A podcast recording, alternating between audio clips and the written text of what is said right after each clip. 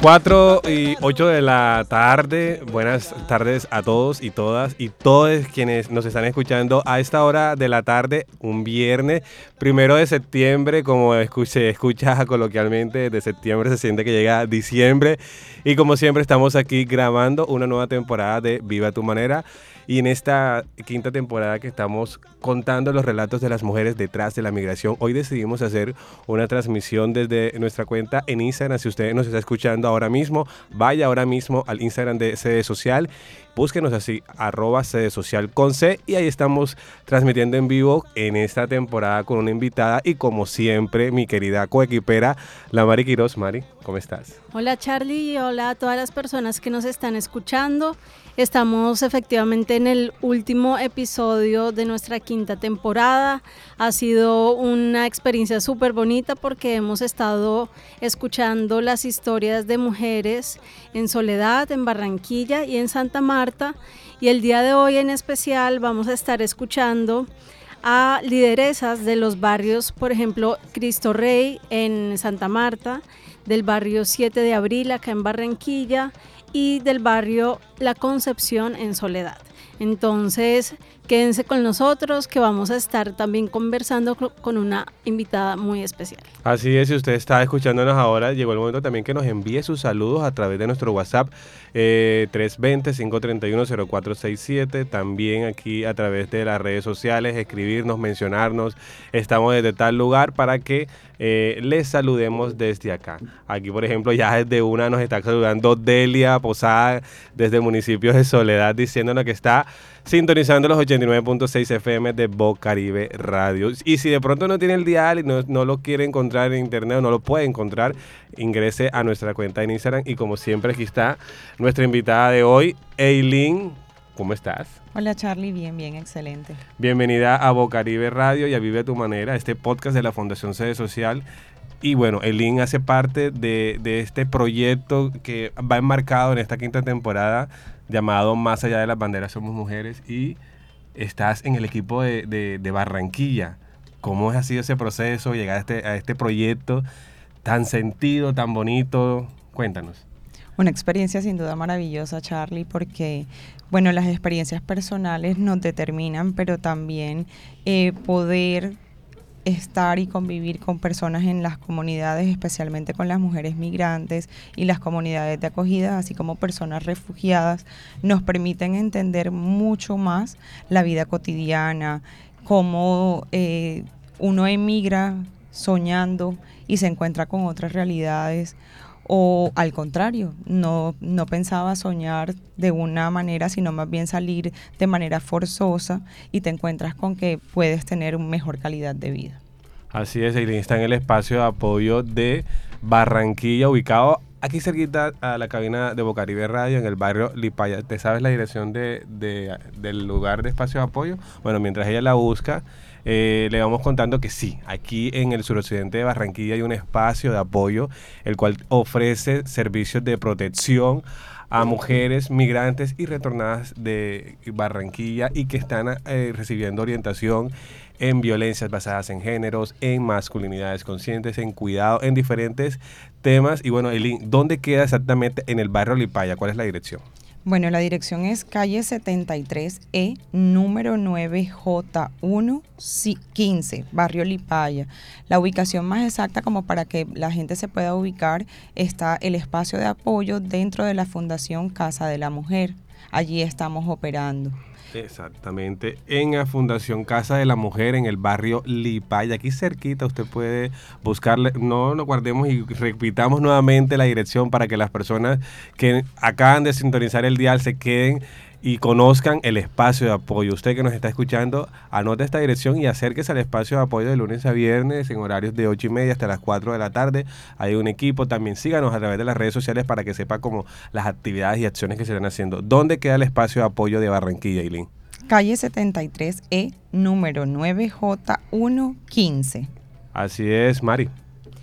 Sí, bueno, vamos a dar inicio a este recorrido que hicimos por estos territorios. Vamos a empezar de allá para acá, como le digo yo, vamos a empezar por Santa Marta.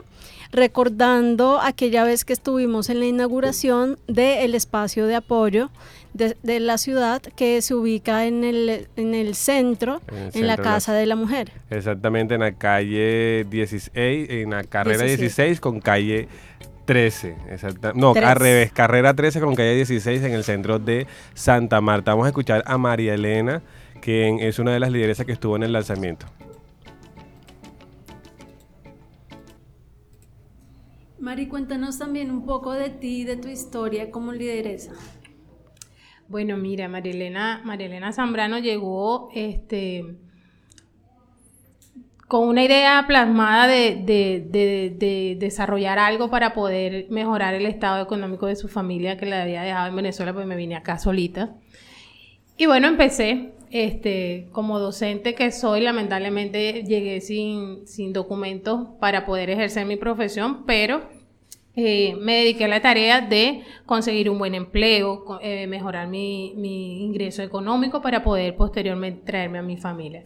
Así lo hice tres meses después y bueno, hasta el día que llegó a mis manos la oportunidad de pertenecer al proyecto de Más allá de la bandera Somos Mujeres, eso fue el estrellato, por así decirlo.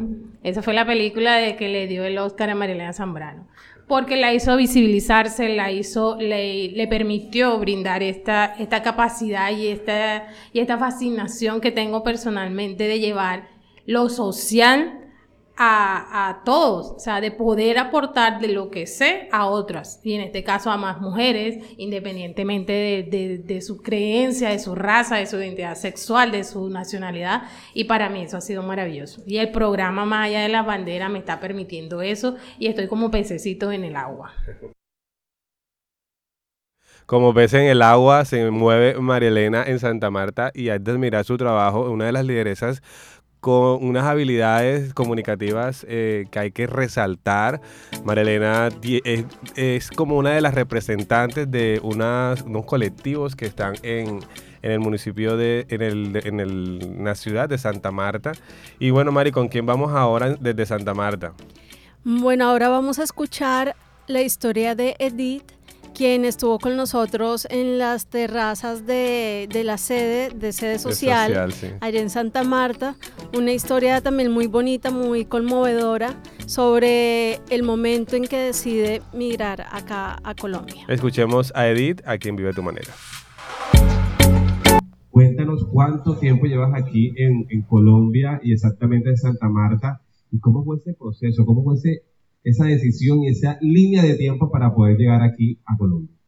Bueno, te cuento que, que para mí ha sido un proceso bastante fuerte porque yo vengo de Venezuela, del distrito capital, Caracas, y de verdad que yo nunca en ningún momento pensé en salir de mi país porque bueno, yo tengo a mi madre todavía allá, mi padre, eh, mi hijo menor vive allá, pero yo prestaba mi servicio en un hospital psiquiátrico, eh, soy enfermera.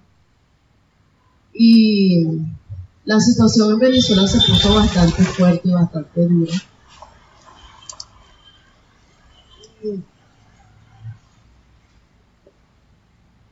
De verdad que, que es fuerte, es fuerte recordar, pero eso vive en nosotros, en cada una de las personas que, salieron. Eh, yo recuerdo que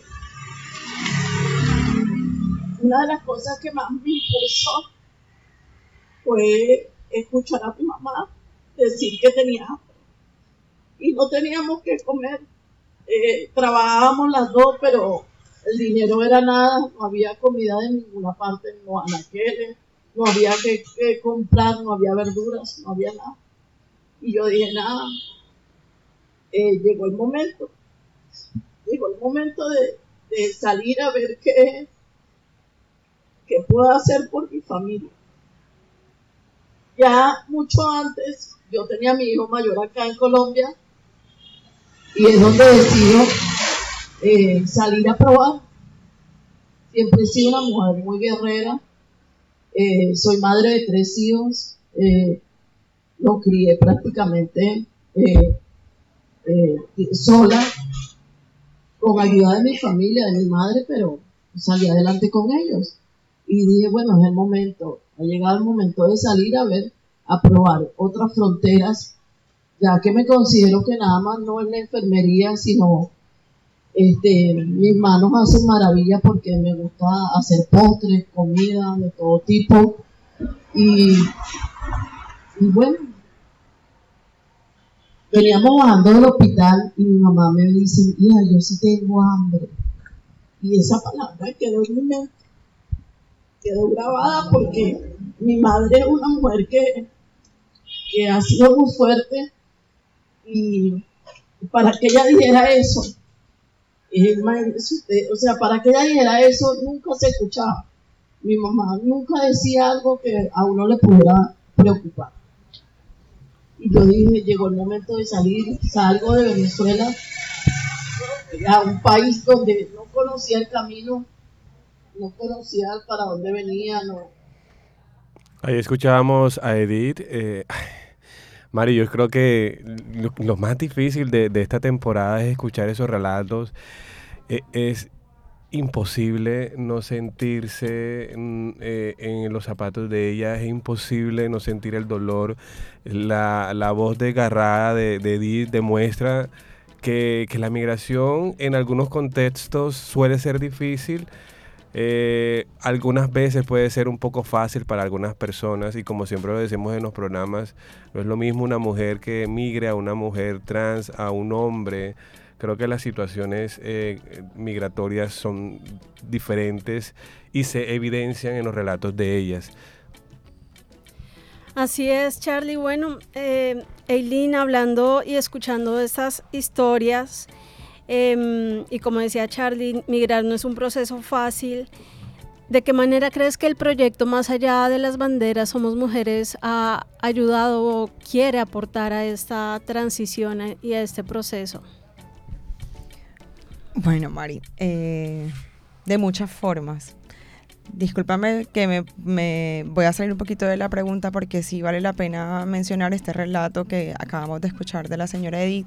Nos permite hacer unos apuntes y es que eh, cuando hay, hay situaciones, como decía Charlie, de migración que son como deseadas o esperadas, mientras que la diáspora, cuando se hace así, eh, complejiza situaciones de abuso, de, tristeza, de violencia, eh, y justamente en el espacio de apoyo está, es un espacio protector, es un espacio físico, es un espacio itinerante que acerca a las comunidades, tanto de refugiados como migrantes, hombres, como lo mencionaron ustedes, comunidades diversas, eh, no importa su etnia, es más, tenemos un enfoque diferencial, un enfoque étnico con el que trabajamos y las personas con discapacidad también son bien acogidas desde el espacio de apoyo, de apoyo porque allí em, la intención es no solamente las atenciones psicosociales, sino también los intercambios culturales, poder aprender y entender sobre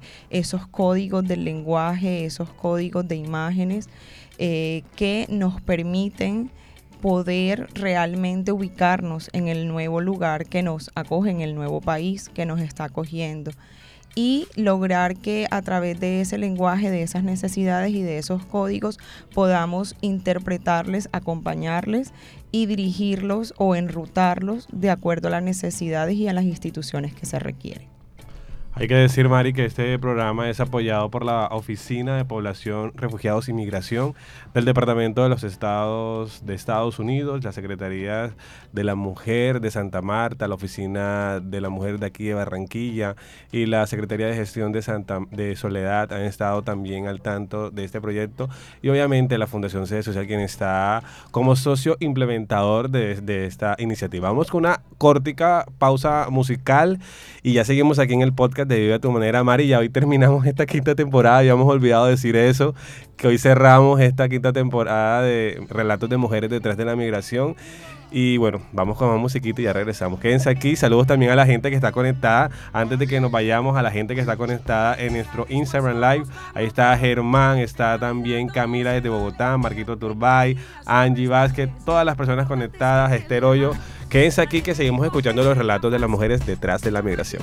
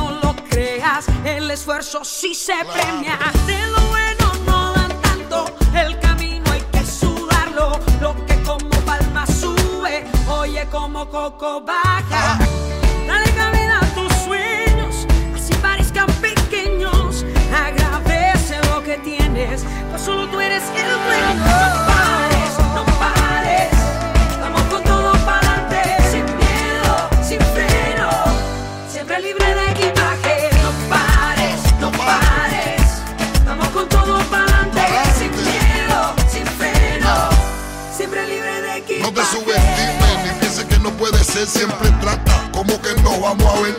Como el marinero guiándose por las estrellas, como el elefante dejando huella. Hoy se pierde, mañana se gana. Si no es por la puerta, es por la ventana. Guau, guau, le digo el sapo a la rana. Camina chama para que no te quede con las ganas. Si no te atreves, nunca tendrás lo que el destino te quiere dar. Echa pa'lante y no mires atrás. No, no pares, no pares. Vamos con todo pa'lante, sin miedo. Bahía. sin freno, Siempre libre de equipaje. No pares, no pares. Vamos con todo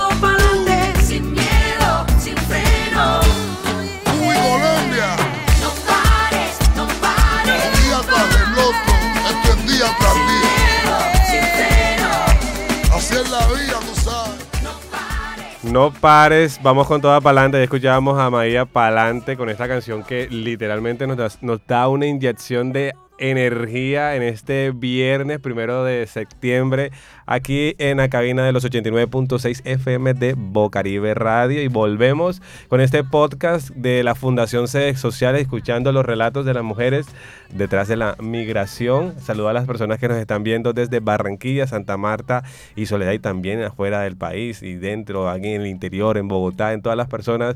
Saluditos para a ustedes. Y bueno, estábamos en Santa Marta escuchando los relatos de las mujeres de Santa Marta, migrantes que viven en Santa Marta.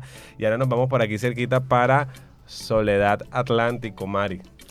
Sí, Charlie, estuvimos en el barrio La Concepción con María y de Yerling, que Claro. hacen parte de un colectivo, una iniciativa súper bonita que pudimos conocer, que se llaman Las Machis. Las machis. Entonces, ellas también hacen parte del proyecto Más allá de las banderas Somos Mujeres.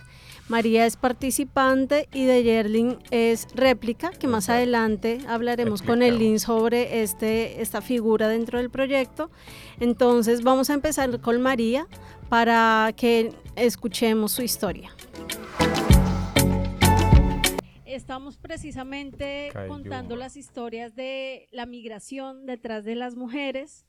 Entonces queremos saber ustedes cómo tomaron la decisión de venir a Colombia y cómo llegan acá al municipio de Soledad. Eh, la decisión de yo venir acá hasta Colombia, hasta el municipio de Soledad, mm, no fue fácil. Primero por la situación económica que estaba viviendo el país. Y segundo porque yo era madre soltera. Y en aquel entonces este, la situación ya se estaba poniendo como un poquito más dura. Y fue cuando decidí venir aquí. Este, este, llegué por medio de una tía que vivía exactamente por el American Bar. Y fue cuando llegué, me acuerdo que llegué un 17 de junio ¿De qué año? del 2017. Hace seis años. Sí. Eh, no es fácil llegar, dejar tus costumbres, tu familia, tus comodidades, eh, todo pues. Pero gracias a Colombia y nos ha acogido de una manera extraordinaria, extraordinaria que yo de verdad le agradezco.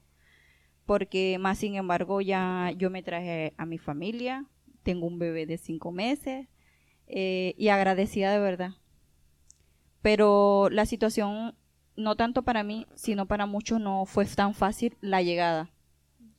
Pero son algo que, son cosas que uno va experimentando a lo largo del camino y va conociendo personas tan maravillosas, en este caso, Sede Social, de la mano con ONU Mujeres, y el proyecto Más allá de las banderas somos mujeres ha sido un proyecto espectacular que no solamente a mí personal, sino a otras mujeres ha transformado en el ámbito este personal, laboral, este y porque nos han enseñado muchos conocimientos y qué es lo que se quiere.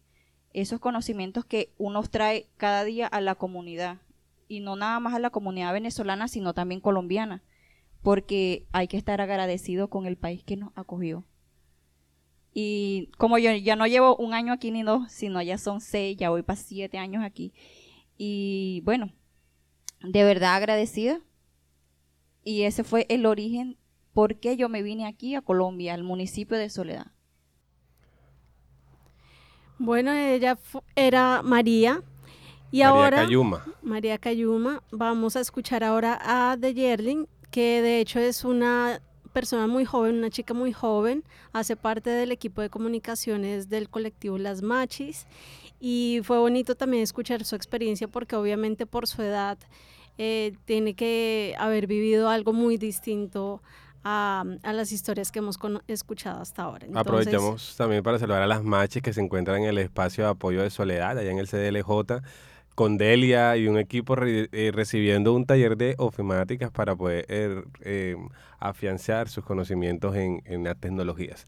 Escuchemos a Deyerlin en su relato de migración. Hace seis años, seis años de historia en Colombia y bueno, de Yerlin. Eh, ¿Cuántos años tienes? Es creo que una de las lideresas más jóvenes que hemos conocido, Mari, ¿verdad? Sí, de Yerin, tú eres réplica, ¿verdad? En el programa, si no estoy mal. Que esa es una figura muy interesante porque tú me- nos contarás más.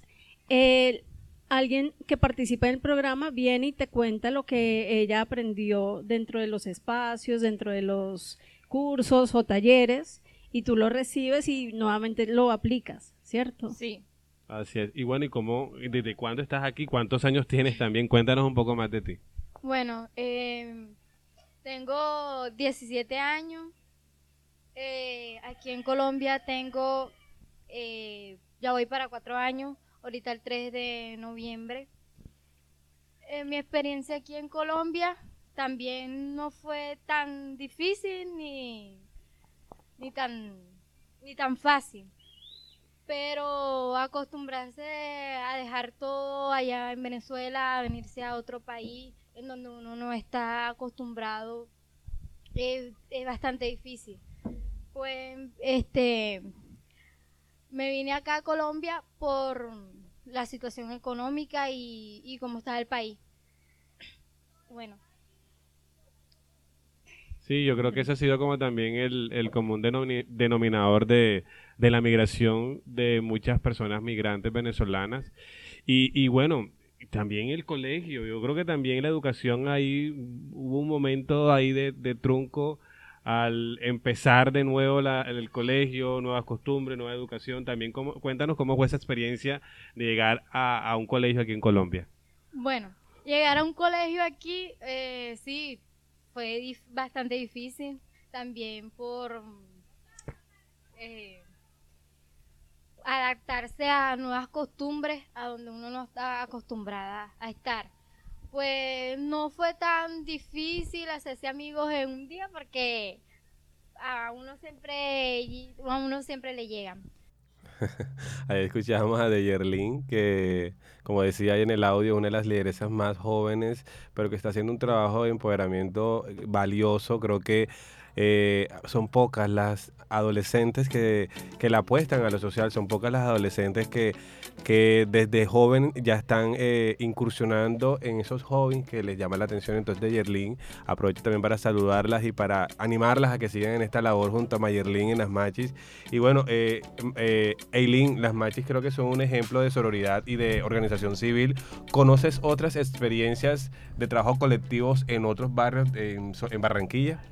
Sí, claro, Charlie. Bueno, como dices tú, las machis son bastante reconocidas y les envío un saludo afectuoso. Ellas hacen parte del territorio de Soledad y están haciendo un trabajo maravilloso, pero aquí en Barranquilla también tenemos otras organizaciones civiles de base comunitaria que se han integrado al trabajo del espacio de apoyo y que pertenecen al programa Más allá de la bandera Somos Mujeres desde distintos ámbitos. Eh, entre esos podemos reconocer a las mujeres empoderadas de la isla, eh, con la señora Mariana, que tiene un trabajo maravilloso y hasta allá llegamos con el espacio de apoyo itinerante a hacer talleres de sensibilización comunitaria de masculinidades eh, y también de empoderamiento femenino, así como herramientas de prevención para la violencia basadas en géneros. Y de la misma manera eh, encontramos a las chicas, a las mujeres de Mego. Son 20 mujeres eh, del barrio El Golfo, aquí en Barranquilla, que se articularon desde los talleres de sensibilización eh, comunitaria, estuvieron siempre atentas a las personas que requerían bonos de ayuda de emergencia, eh, se han articulado además porque han crecido desde sus emprendimientos personales aportando a este lugar de espacio de apoyo y bueno, esperemos que se sigan integrando y reconozcan del espacio de apoyo en Barranquilla físico, un lugar que es propio, que es para ellas, que es público y que claro, está en ese disfrute. No, ¿cómo, qué, ¿Cuáles son las siglas de MEGO? MEGO, M-E-G-O, las pueden Colectivo de Mujeres del Golfo. Entonces las pueden seguir en Instagram. De hecho, ellas tienen sus redes súper activas. Igual, pues las mujeres de la, empoderadas de la isla están en esas, están en, en, un proceso de construcción. Pero también está el contacto de la señora Mariana. Si alguien eh, desea, puede llegar al espacio de apoyo y hacemos el enlace, sin duda alguna. Así es. Bueno, recordarles que este programa es apoyado por ONU Mujeres Colombia, la Oficina de Población, Refugiados y Migración del Departamento de Estado de los Estados Unidos. Y bueno, Mari, eh, seguimos en eh, Barranquilla y nos vamos para el suroccidente. Eh, antes de saludar a la gente que está aquí pegada en 7 de abril y es que nos vamos para 7 de abril, Mari. Así es, allá estuvimos en la casa de la señora Luisa, quien también saludamos y le agradecemos por su hospitalidad. Estuvimos hablando con Gabriela y con Jennifer Gabriela es colombiana, pero tiene también una historia muy bonita con Venezuela. Y Jennifer es venezolana, entonces vamos a empezar escuchando a Gabriela. Ok, bueno, te cuento que ha sido una experiencia gratificante, ya que mis papás son colombo venezolanos y mi mamá desde los 11 años la llevaron sus padres a, a Venezuela, ¿sí? Eh, mis papás trabajaron toda la vida de empleados de servicio en Venezuela cuando Venezuela estaba en sus mejores momentos, ¿no? Siempre supe, mis papás venían cada año, si podían, porque como eran inmigrantes venezolanos, muchas veces la guardia los atrapaba o los colocaba presos y ellos tenían a veces que, que esconderse la Guardia Nacional en Venezuela. Entonces sí sabía que mis papás, ellos trabajaban en Venezuela y lo que hacían. Cuando ellos lograban venir pasaba un año, dos años, eh, los abrazaba, eso era una felicidad grande otra vez ellos se tenían que retornar a sus trabajos, ¿sí? Siempre tuve a Venezuela y conocí muchas personas gratificantes como todo. Hay personas buenas y personas malas como en todas partes, pero con, la, con las personas que he tratado ha sido por fortuna bien. De hecho, mis papás me llevaron a emigrar a Venezuela para estudiar. Yo terminé mi bachillerato a los 16 años. Y aquí antes el estudio era muy difícil, para entrar al SENA era una complicación, todo el mundo no accedía al SENA, que era nuestra universidad de los pobres, ¿sí? En eso, mis papás me llevaron a Venezuela a los 17 años, fui inmigrante en aquel país, ¿sí? Eh, me llevaron también por, por los caminos verdes, como dicen, ilegalmente, porque no podía sacar mi pasaporte por cuestiones monetarias, porque era muy caro y era unos papeleos. Entonces, me llevaron mis papás, supe lo que ellos estaban haciendo, me esclavicé con mi mamá, como ella dice, en una casa de familia, pero no fue muy bien, pero sí, a ellos le tocaba duro, duro, duro, porque la, la señora de dinero era muy arrogante, le abusaban mucho de ellos allá en Venezuela. Pero bueno, hasta que ellos se nacionalizaron y ya la situación les cambió, porque no podían abusar de ellos, porque ellos tenían también sus derechos. Entonces iban al- a la oficina del trabajo y allá le decían que ellos tenían derechos, si eran abusados en el trabajo y todo. Entonces ya les cambió cuando ellos se legalizaron. Ahí escuchábamos a Gabriela desde 7 de abril. Gabriela tiene una energía, Mari, que recordamos el día que hicimos esta grabación en el barrio 7 de abril. Nos tocó eh, migrar hacia eh, el Bajo Manhattan, que es conocido allá en el sector, a grabar porque eh, nuestros amigos de aire nos lo dejaron, a- casi nos dañan en la grabación, pero la gestión de las lideresas que siempre he aplaudido es de gestionar, de hacer lo imposible posible y gracias a ella logramos grabar en la casa de la señora Luisa en toda la terraza. Eh, grabamos junto a Jennifer este programa. Aprovechamos también para mandar saludos, por ejemplo, aquí está Carmen de Alba que aprovecha para mandarle un saludo a toda su réplica. Ahora les explicamos como esa figura de la réplica. Ella dice que réplica Mujeres sin Fronteras del sie- de 7 de abril. Las felicito muy cordialmente, a todas las quiero mucho y le doy gracias a Sede Social, a Uno Mujeres, a Uninorte también por tan maravilloso proyecto que han hecho. Gracias y también por acá nos manda saludos Adriana Figueiro y nos dice que ha sido un poco compleja la experiencia eh, de vivir en Venezuela, de viajar a Venezuela, a Colombia y bueno. Ella también nos manda sus saludos y sus eh, sentires en este proceso de migración. Mari, ¿y quién más estuvo con eh, Gabriela en el podcast? Bueno, también estuvimos con Jennifer, que es una lideresa de Venezuela. Entonces vamos a escuchar eh, su historia y ya volvemos para hablar un poco de la figura de réplica en el proyecto. mi decisión de emigrar fue porque este, en Venezuela se estaba, bueno, se apretó la situación que hay ahorita. Venezuela no es nada fácil, aunque me dolió mucho dejar mi país donde nací, donde crecí, donde disfruté mucho, con el dolor de mi alma, pero bueno, para adelante.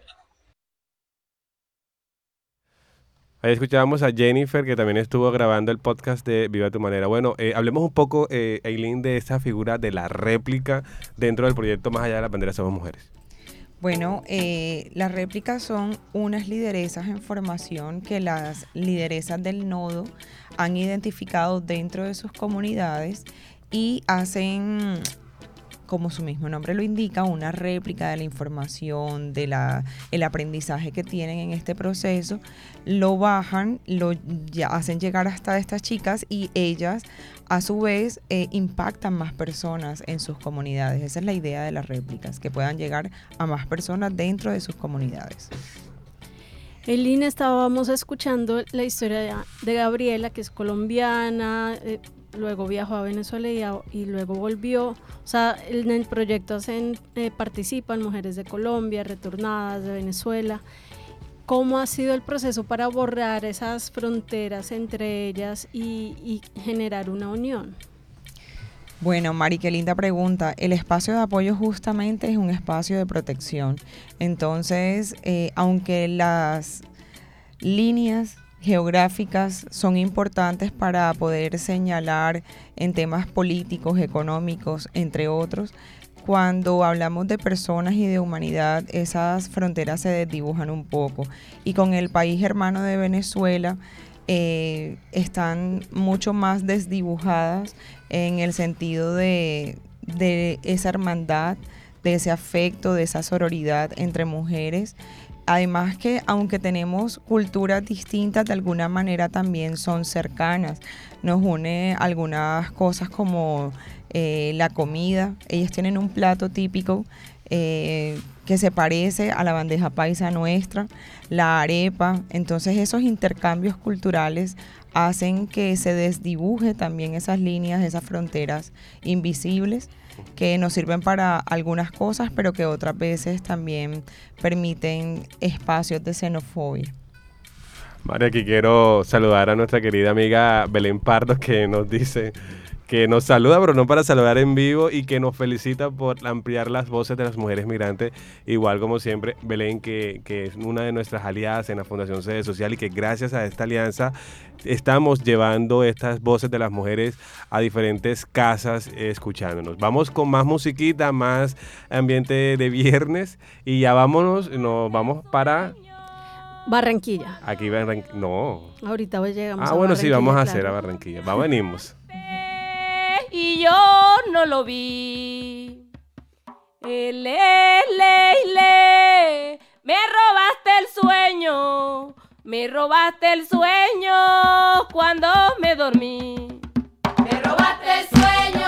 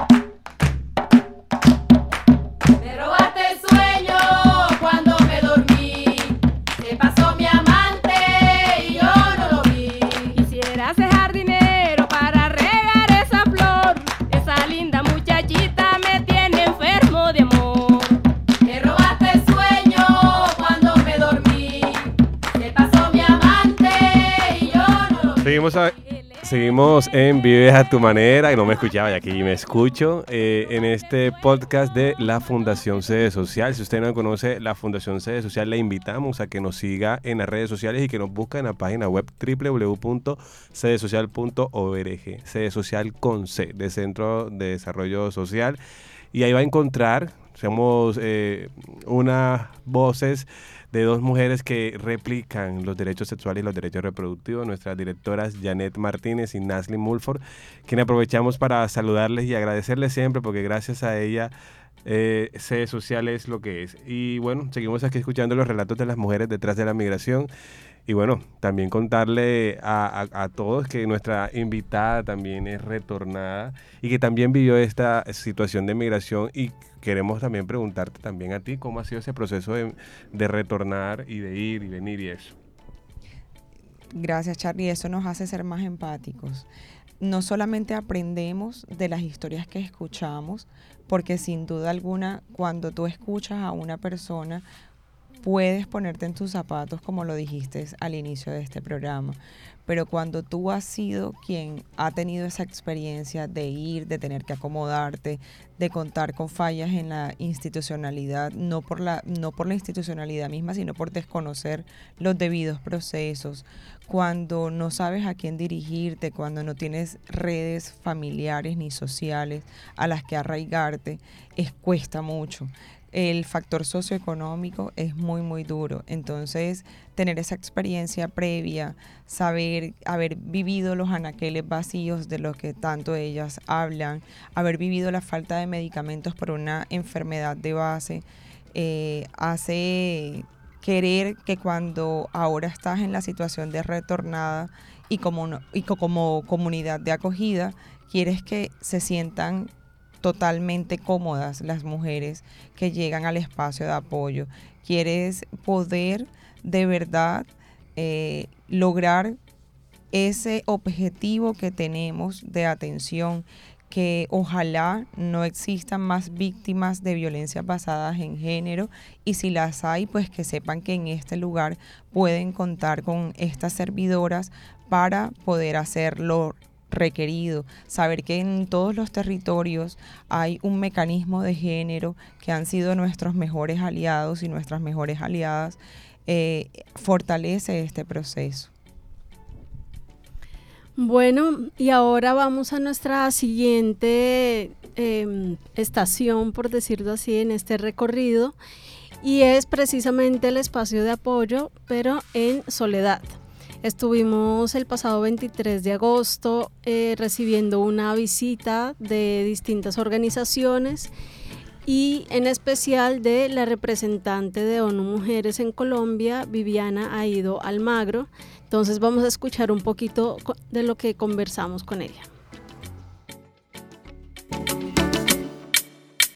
Que más allá de las banderas somos mujeres y la sororidad es sin duda una fuerza imparable cuando nos juntamos todas, independientemente del origen, independientemente eh, del país, eh, entendiendo, apreciando y reconociendo nuestra diversidad, pero siendo diversas pero no dispersas en cuanto a los objetivos. La única bandera que realmente debería unirnos es la bandera de la igualdad y la bandera de la justicia social. Y yo creo que las fronteras en realidad, mucho más que en los mapas, están en las mentes. Hay que ser capaces de sobreponerse a esas fronteras y de caminar juntas para tener una sociedad en la que haya inclusión, que realmente eh, podamos eh, aprovechar los talentos de todas las que vienen de todas partes y eso, y avanzar hacia una sociedad que sea mucho más inclusiva, que sea más eficiente, que sea más igualitaria, que sea mejor para todas y para todos y para todos. O sea, hablamos también de que esto no es un tema solo de mujeres, ¿no? Sino de mujeres y hombres que debemos unirnos también de las manos, ser capaces de superar los distintos obstáculos, entender que el patriarcado y la desigualdad no benefician a nadie, que realmente eh, tenemos que avanzar hacia una sociedad más igualitaria porque eso es lo que nos beneficia a todas y a todos.